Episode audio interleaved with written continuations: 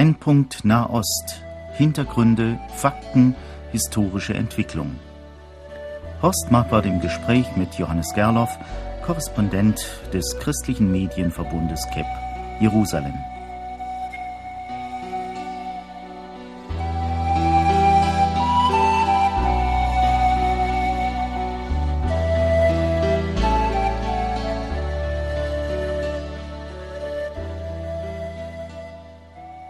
Viele von Ihnen warten schon darauf. Verehrte Hörerinnen und Hörer, ich begrüße Sie zu unserer neuen Folge von Brennpunkt Nahost.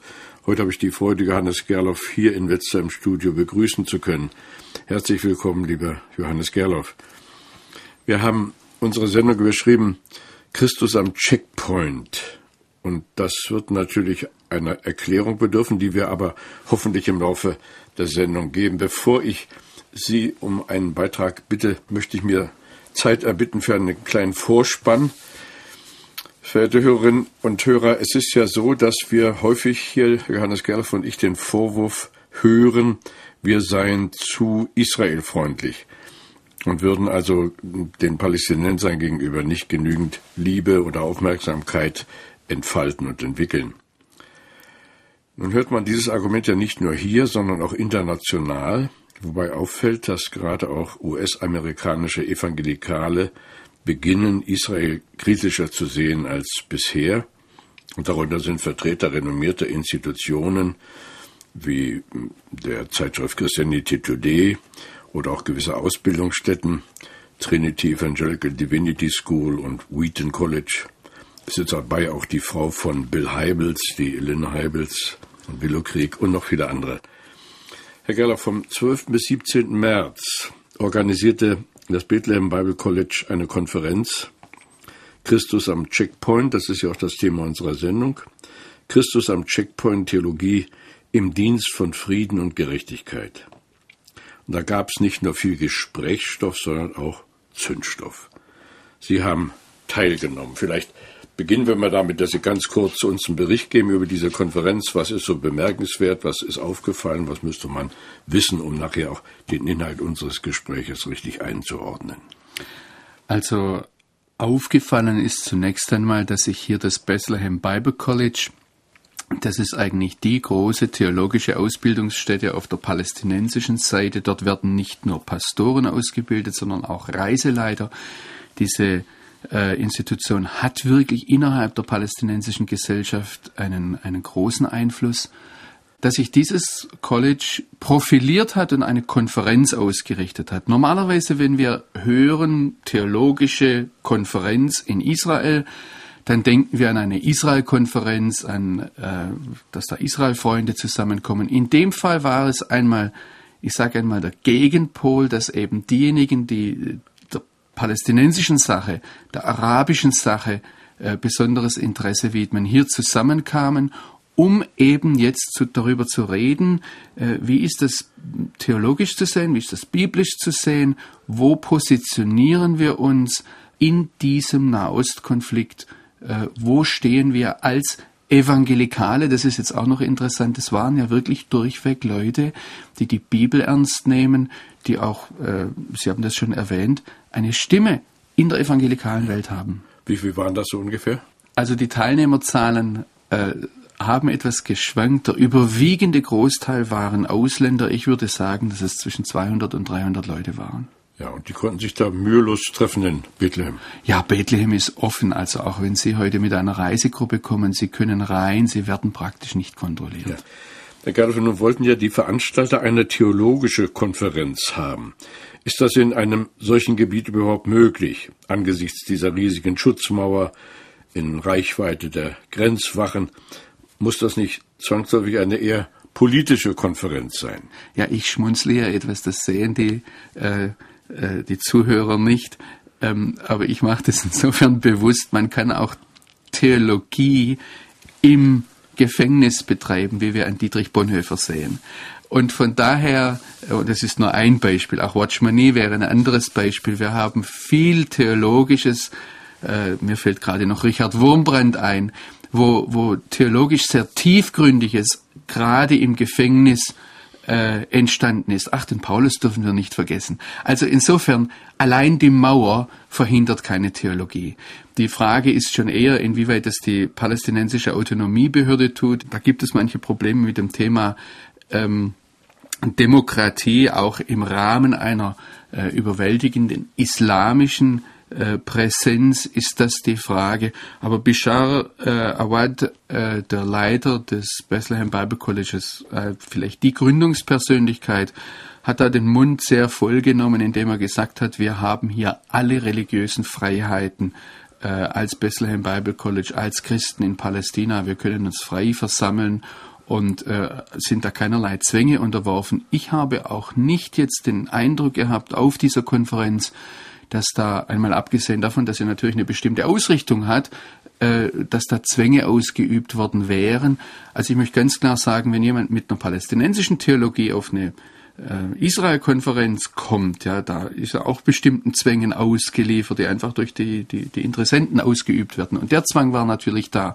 Aber jetzt von außen hatte ich den Eindruck, dass da sehr viel und sehr große Freiheit herrscht. Vielleicht eine Sache noch. Es gibt natürlich eine Einschränkung und das ist, dass israelische Juden nicht nach Bethlehem dürfen. Und deshalb eine Einschränkung da war, dass, äh, sagen wir mal, Israelis, Juden aus Israel, vor allem auch messianische Juden, die da vielleicht gerne teilgenommen hätten, aus politischen Gründen nicht teilnehmen konnten. Oder aus Sicherheitsgründen, muss man sagen. Wessen Sicherheit? Es geht, es geht darum, dass der Staat Israel seinen Staatsbürgern die Einreise nach, in die palästinensischen Autonomiegebiete verwehrt, weil man Angst hat vor Geiselnahmen, weil man Angst hat, dass die entführt werden, weil man Angst hat, dass denen dort was passiert und diese Sicherheit nicht ausreichend garantiert werden kann. Ja. Äh, nach so einer Konferenz lässt man ja gern auch ein paar politische Persönlichkeiten zu Wort kommen. War das dort auch so? Ja, natürlich. Also ich meine, das ist eine Plattform. Da war der Premierminister Salam Fayyad, äh, der sehr breit aufgefahren ist. Da war äh, der Bürgermeister von Bethlehem, der Viktor Batarse. Übrigens, es taucht in manchen christlichen Blättern auf, dass das eine reine Fatah-Konferenz ist. Ähm, der Salam Fayyad, der Premierminister, der palästinensischen Autonomie ist natürlich Fatah, aber Viktor Patarsi zum Beispiel ist PFLP, Volksfront zur Befreiung Palästinas. Die sind viel radikaler noch als die Fatah. Also von daher war eigentlich ähm, das palästinensisch-christliche Spektrum durchaus vertreten. Ja, muss ja ein großes Ereignis gewesen sein für die palästinensischen Christen. Das war aus der Sicht, ich muss jetzt dazu sagen, dieser palästinensischen Christen, es gibt auch andere, die anders denken, äh, war das also ein Durchbruch für Sie, auch darum, da, deshalb, weil diese Konferenz wirklich vom organisatorischen her ein ganz hervorragendes Ereignis war, sage ich jetzt einmal. Also die, die, die Redner waren sehr diszipliniert, die Moderation war etwas, das Vorbildcharakter hat und dann auch, wie das technisch begleitet wurde. Bis heute kann man in der Webseite www.christatthecheckpointeinwort.com kann man im Prinzip alles nachlesen, alles nachsehen, kann sich die Vorträge anhören. Ja, das habe ich nun getan. Ich weiß zwar nicht, ob ich alles gelesen habe, aber ich mich so ein bisschen kundig gemacht. Und da fiel mir auf, dass Kritik geübt wird. Gerade auch an der Mauer, von der wir eben schon sprachen, die ja in Bethlehem unübersehbar ist und Kritik an den Wachtürmen geübt wird, ohne dass ich irgendwo gelesen hätte, warum diese Bewachungsanlagen errichtet wurden. Äh, da kommt dann immer der Ruf nach Toleranz oder so. Wie war das denn auf der Konferenz? Hat man denn da ausgewogen über die Sache gesprochen? Also es gibt ein Konferenzlogo, das überall aufgetaucht ist. Da sieht man die Mauer, einen Wachturm und dann steht dieser Mauer gegenüber eine, eine kleine Kirche. Und das war genau der Grundtenor dieser Konferenz. Das heißt, man sieht von der israelischen Seite nur die Mauer, nur das martialische, militärische und man sieht auf der palästinensischen Seite nur die armen palästinensischen Christen dass die Mauer vielleicht ein Ausdruck war der Angst der Israelis, der Hilflosigkeit, dass man nicht mehr weiter weiß, dass dahinter ein Volk steht, das in einer tiefen Identitätskrise steckt und wie gesagt, in einer ausweglosen Situation, dass auf der anderen Seite, auf der palästinensischen Seite, eine islamische, ganz starke islamische Macht steht, die sich die Vernichtung Israels bis heute auf die Fahnen geschrieben hat, das wurde fast nicht angesprochen. Und das ist auch einer meiner Hauptkritikpunkte, wo es um die Analyse der Situation geht, die natürlich dann auch Auswirkungen auf die Theologie hat dass da eine ganze Reihe von ja. ganz massiven Schwachpunkten war. Aber gerade äh, wenn man also ins Internet schaut, dann fällt einem auf, dass äh, die Voten dort auf dieser Konferenz sehr positiv dem Islam gegenüber waren. Man hat zwar keine Dämonisierung des Islam äh, dort begonnen oder initiiert, aber äh, komischerweise die Aufforderung, keine Gewalt auszuüben, sind eigentlich immer in Richtung Israel, als wenn Israel nur Gewalt ausübt. Ja, natürlich. Und das ist eben genau die Ausrichtung. Man sieht die palästinensischen Christen, das haben auch Leute während der Konferenz erzählt, wie sie beschossen wurden. Und äh, das wurde so dargestellt, als hätten die israelischen Soldaten auf die palästinensischen Christen geschossen. Da wurden Zeugnisse erzählt, ohne zu erwähnen, dass es da auch islamische Kämpfer gibt. Ich möchte jetzt an einem Punkt vielleicht korrigieren. Das Bild gegenüber dem Islam war, wo es auftauchte. Also es wurde weitgehend verschwiegen und es wurde vor allem von palästinensischen Christen verschwiegen. Von palästinensischen Christen hat sich niemand praktisch zum Islam geäußert. Das waren Leute aus dem Westen und äh, Brother Andrew zum Beispiel, der bekannt ist, oder Colin Chapman. Ähm, und da muss ich sagen, äh, da gab es viel Nachdenkenswertes, viel Positives gegenüber dem Islam, in, positiv in dem Sinne, dass man den Isra Islam einerseits sehr differenziert, aber auch klar als Gegenpol zum Christentum sieht. Ich glaube nicht, dass hier Religionsvermischung betrieben wurde. Das Problem ist, dass es im Gesamttenor der Konferenz dass man dem Islam mit Liebe begegnen soll, obwohl er uns angreift, aber den Israelis kann man doch sehr kritisch begegnen und sie angreifen, ähm, dass da eben eine, eine, ganz klare Verschiebung der Realität stattfand. Ja. Nun hat ja diese Konferenz auch äh, erkennbar dazu da, in die Welt hinein etwas zu sagen, auch in die Welt der Christenheit. Man hat zum Beispiel darüber gesprochen, dass viel zu viele Christen in westlichen Ländern, nach Meinung jedenfalls der Konferenzveranstalter, Israel zu unkritisch gegenüberstehen. Das ist ja der, Vorwurf, den man uns auch macht. Sie waren jetzt dabei. Wie sehen Sie das? Ja, ich muss da wiederum etwas schmunzeln, weil wenn es nicht so ernst wäre, wäre es lustig, wie auf dieser Konferenz ein Feindbild aufgebaut wurde. Man nannte das christlichen Zionismus. Das sind also die Christen, die glauben, dass Israel das Volk Gottes ist, das jüdische Volk das Volk Gottes ist, dass der Staat Israel eine Erfüllung biblischer Prophetie ist und die deshalb den Staat Israel unterstützen. Das wurde zusammengefasst unter dem Begriff christlicher Zionismus als Feindbild. Aber das ist ja nur vieles, was auch unsere Hörer tun. Ja, natürlich. Und das, äh, und ich meine, da, da beginnt eben das Fatale auch, äh, dass hier nicht mit der Realität man sich auseinandergesetzt hat, sondern man hat ein paar Extremstimmen genommen. Ich bringe hier ein Beispiel. Äh, Salim Munayer von, von dem Versöhnungsdienst Musalaha hat sehr betont, in einem Film auch, der dort vorgestellt wurde, äh, dass es Christen gibt, christliche Zionisten, die sagen, ihr palästinensischen Christen seid ein Hinderungsgrund, äh, dass Jesus kommen kann. Ihr müsst hier weg. Jetzt ist für mich zunächst einmal gar nicht die Frage, ob diese Aussage richtig oder falsch ist. Für mich ist die Frage, wer sagt so etwas? Und ich muss sagen, wenn ich durch Deutschland gehe und Israel-Freunden begegne, dann muss ich lange suchen, bis ich jemanden höre, der sagt, die Palästinenser oder die palästinensischen Christen müssen dort weg. Die meisten Israel-Freunde sind sehr besorgt um die palästinensischen Christen und sind darauf aus, dass es hier Versöhnung gibt. Ja, also ein Zerrbild.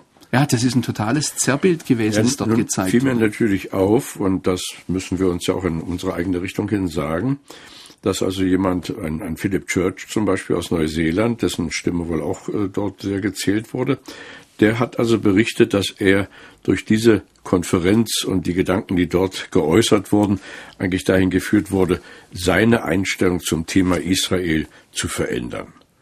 Ich bin dem jetzt selbst nicht begegnet, aber ich, das war ein Tenor, der da war. Ich kann hier Lynn Heibels nehmen, die Frau von Bill Heibels, die erzählt hat, wie sie aus einem israelfreundlichen Elternhaus kam, das sehr araberkritisch war und wie Gott sie dahin geführt hat, dass sie, und ich zitiere sie jetzt, zu einer Fürsprecherin der arabischen Welt wurde. Ja.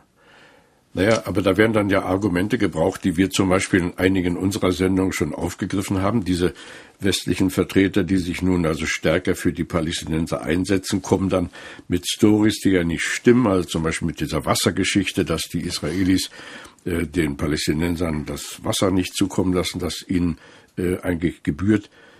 Hat das eine Rolle gespielt oder war das ist dann nur Randnotiz? Äh, nein, das ist nicht nur Randnotiz. Also ob das das Wasser ist, ob es die Mauer ist, ob es ähm, die, die, die ganze Landfrage ist, ob es die Flüchtlingsfrage ist, all diese Dinge wurden auf dieser Konferenz, ich sage jetzt einmal in der klassischen propagandistischen Art äh, verbreitet.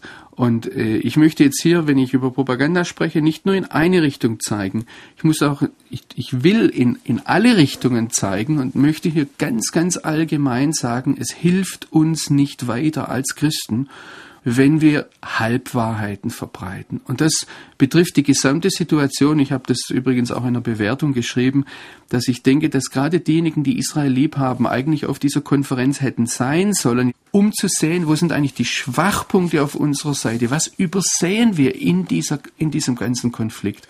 Aber diese Kritik geht natürlich auch in die andere Richtung, die hier sich ein Feindbild Israel aufbaut und äh, über die Realität total hinweggeht. Ich möchte ein Zitat nennen, das, äh, das hat mich persönlich etwas getroffen. Ein, ein berühmter amerikanischer Professor sagt da, äh, dass die Israelis durch ihr Vorgehen die größte Flüchtlingskatastrophe aller Zeiten ausgelöst hätten.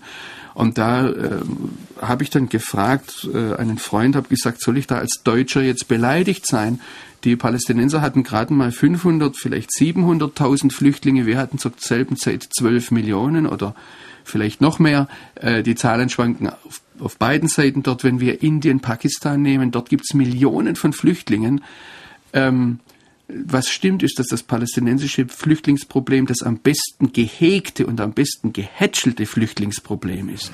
Aber äh, da, da wurden einfach Dinge verdreht, ohne jetzt hier Elend und Leid kleinreden zu wollen. Aber ich denke, wir sind es uns selbst und wir sind es vor allem den Menschen in Nahost schuldig, hier eine saubere Analyse zu machen und dann zu unserer Meinung zu kommen. Ja, da sind aber vielleicht Amerikaner auch etwas benachteiligt. Wir sind da etwas nüchterner. Ich selber bin ja auch äh, aus einer Flüchtlingsfamilie. Wenn wir uns den Standpunkt der Palästinenser zu eigen gemacht hätten, dann säße ich heute auch noch in irgendeinem Barackenlager und würde also warten, dass doch die Polen mir meine Heimat zurückgeben. Also so schnell würde ich die Amerikaner nicht aus der Verantwortung entlassen. Und ich muss sagen, Tony Campolo zum Beispiel, der bekannte Evangelist, hat, den, hat auch dort gesprochen. Er war derjenige, der auch das Leid der Israelis zur Sprache brachte. Er war derjenige, der die Palästinenser kritisch angesprochen hat. Und mit sehr viel Mut hatte ich den Eindruck. Und er hat dann vor allem auch klar gesagt, wir müssen über neue Denkansätze nachdenken, über neue Lösungsansätze für den Nahostkonflikt. Und da muss ich sagen, da war in, im Gesamtkontext äh, dieser Konferenz waren manche sehr, sehr guten Gedankenanstöße, die ich mir manchmal vergleichbar jetzt auch von der anderen Seite. Ja, zum Beispiel? Zum Beispiel von, von der Laubhüttenfest-Konferenz der christlichen Botschaft oder der äh, Shavuot-Konferenz, die jetzt kommt von Christian Friends of Israel, ähm, dass auf diesen Konferenzen ähnliche konstruktive und selbstkritische was, Anstöße Was war jetzt konstruktiv, besonders von der äh, palästinensischen Seite? Ich möchte jetzt vorsichtig sein, weil ich nicht unbedingt äh, von Tony Campolo jetzt alles äh, promovieren möchte. Aber er hat zum Beispiel ganz kurz angesprochen, dass es äh, evangelikale Intellektuelle in Amerika gibt, die sagen, denkt doch mal drüber nach, brauchen wir eine Zwei-Staaten-Lösung? Wäre es nicht eine Möglichkeit, dass wir einen Staat haben, in dem zwei Völker leben, die jeweils getrennt voneinander demokratisch vertreten sind, aber einander gegenüberstehen? Also einen binationalen Staat, wo aber ähm, auch die Sicherheitssysteme voneinander getrennt sind, aber wo es nicht um Grenzen geht. Und das halte ich für eine sehr gute Sache, dass man jetzt nicht, weil ich denke, das sei die Lösung, sondern weil ich sage, hier wird mal kreativ an was Neues gedacht. Aber da muss ich jetzt auch dazu sagen, dass wir kein falsches Bild von der Konferenz haben. Das wurde nicht auf der Konferenz diskutiert. Das war in der Rede von Tony Campolo eine kleine Seitensache, wo ich jetzt eben was Positives herausfinde. Ja, mir fiel auf, dass einige eher noch äh, noch weiter rück, zurückgegangen sind mit ihrem Denken. Man verglich zum Beispiel in einem Paper äh, die derzeitige Situation mit der römischen Besatzung zur Zeit Jesu. Das ja nun sehr weit hergeholt. Das war in dem Fall der lutherische Pfarrer Mitri Raheb, der sehr betont hat, die, die Israelis von heute sind biblisch gesprochen die Römer und äh, wir sind das auserwählte Volk Gottes, das unterdrückt wird von den Besatzern. Und das Interessante war für mich, dass er dann aber nicht die Linie vollends durchgezogen hat und gefragt hat, wie ist jetzt Jesus mit den Römern umgegangen? Und Jesus ist ja, hat nie etwas gegen die römische Besatzung gesagt. Im Gegenteil, er hat die Kollaborateure, sage ich jetzt einmal, wie Matthäus, in seine Nachfolge berufen. Und Jesus hat eine Basis gelegt, sodass das römische Reich ihn 300 Jahre später praktisch zur Staatsreligion machen konnten. Und da denke ich, dass, da sind die Palästinenser noch weit entfernt, dass äh, die Israelis ihnen so begegnen können, wie die Römer dann Jesus begegnet sind. Nun heißt es ja im Untertitel dieser Konferenz für Frieden und Gerechtigkeit. Es würde mich mal interessieren, wenn man Hörer, die im Nahen Osten gereist sind, etwa durch Syrien gefahren oder Jordanien oder so, haben sie vielleicht auch entdeckt, dass auf den Landkarten, die dort aushängen, Israel ja gar nicht existiert. Das, das, das kommt auf den Landkarten gar nicht vor. Äh, wie ist das denn bei so einer Konferenz, wo nun Israel um die Ecke liegt? Kommt da auch etwas von dieser Gesinnung zum Tragen, dass man sagt, Israel ist eigentlich gar nicht existent? Ich würde eigentlich bei der Kritik an dem Begriff Frieden und Gerechtigkeit noch einen Schritt früher ansetzen. Äh, und zwar sind das ja Begriffe, die kommen aus der klassischen Befreiungstheologie oder wir denken hier an vor ein paar Jahrzehnten zurück an den konziliaren Prozess. Und da gibt es natürlich theologisch noch einiges aufzuarbeiten oder einiges auch dran auszusetzen. Ich denke, dass das auch äh, hinreichend gezeigt wurde. Und wir sehen hier im Blick auf den Nahen Osten, und das sprechen Sie jetzt an, äh, natürlich eine Einäugigkeit und eine Blindheit. Und die ist natürlich da, also die, die, der Vernichtungswille der arabischen Völker gegenüber Israel, die enge Verbindung auch palästinensischer Christen mit der deutschen Nazi-Bewegung, die traditionell da war, die ausgesprochene, auch vom Islam her ideologisch formulierte Satz, es darf keinen jüdischen Staat im Nahen Osten geben. Das sind Probleme, die wurden nicht angesprochen. Wenn man Alex Awad zum Beispiel fragt, dann sagt er, ich stehe für die Existenz des Staates Israel, aber er hätte dann sagen müssen, ich stehe für die Existenz des Staates Israel als verschwindende Minderheit, sogar als vielleicht Minderheit unter den palästinensischen Christen. Denn Viktor Batarsi, der gesprochen hat auf der Konferenz der Bethlehemer Bürgermeister, auch Christ, gehört zu einer Partei, die hat Israel nie anerkannt. Nun ging es ja wahrscheinlich auch um die entscheidenden Fragen, die uns auch in unseren Sendungen immer wieder bewegen. Ist Israel erwählt? Gilt Gottes Erwählung für Israel immer noch? Gelten die alten Landverheißungen oder nicht? Kam das zur Sprache? Ja, natürlich. Und da würde ich jetzt einmal ganz platt sagen, das war klassische Ersatztheologie, die dort zur Sprache kam. Wobei natürlich zum Beispiel Stephen Sizer, ein äh, Pastor aus äh, England, der sich da sehr profiliert hat, gesagt hat, nein, wir sind natürlich keine Ersatztheologen. Also Ersatztheologie heißt, dass die Gemeinde Israel ersetzt hat. Ähm, sondern sagt, wir, wir nennen das heute anders, wir nennen das Erfüllungs Theologie. Und da werden dann, ich sage jetzt einmal, äh, theologisch-philosophische Kosmetik betrieben. Man nimmt das alte Kind, das aber als äh, Vorläufer des Nationalsozialismus, des Judenhasses entlarvt ist und äh, hängt dem jetzt ein anderes Männchen über. Aber es ist von der Substanz her genau dasselbe. Ja, nun werden wir dieses Thema ja hier nicht heute aufarbeiten, aber es soll auch Gegenstand unserer weiteren Sendungen ja sein.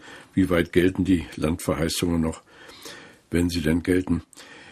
Herr Gerloff, nun gibt es ja nicht bloß da in Bethlehem so eine Konferenz, sondern jetzt ist für Juni in Bad Boll auch etwas vorgesehen. Das, man kann das nicht gerade sagen, eine Nachfolgekonferenz, aber ähm, dort hat also die Evangelische Akademie Bad Boll zu einer Tagung mit den Hamas-Leuten eingeladen, von denen wir ja hier auch in vielen Sendungen gesprochen haben. Das Thema Partner für den Frieden.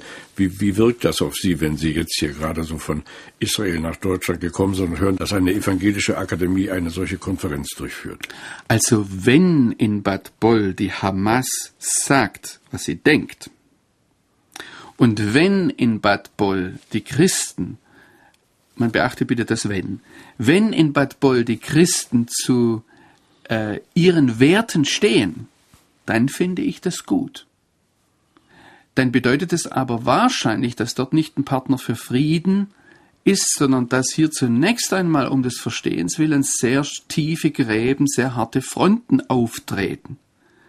Jetzt möchte ich aber hier gleichzeitig sagen, ich glaube nicht, dass die äh, dialogbereiten Deutschen, die an vielen Stellen leider im Blick auf Werte und so, vor allem auch im Bereich der Theologie leider einen ganz großen Teil ihres Rückgrates verloren haben, dass die zu diesem Dialog in der Lage sind. Ich weiß auch nicht, ob die Hamas hier das als einen Plattform sieht, wo sie einmal klar erklärt, was sie denkt, sondern dass sie das viel eher als eine Plattform sieht, wo man äh, sich propagandistisch ja. verkaufen kann. Und das ist natürlich ein großes Problem. Aber das müsste geklärt werden und das ist für uns auch, denke ich, kein Problem, denn wir haben im Internet alles greifbar. Das heißt, man hat den erklärten Willen der Hamas und man könnte die Leute darauf ansprechen.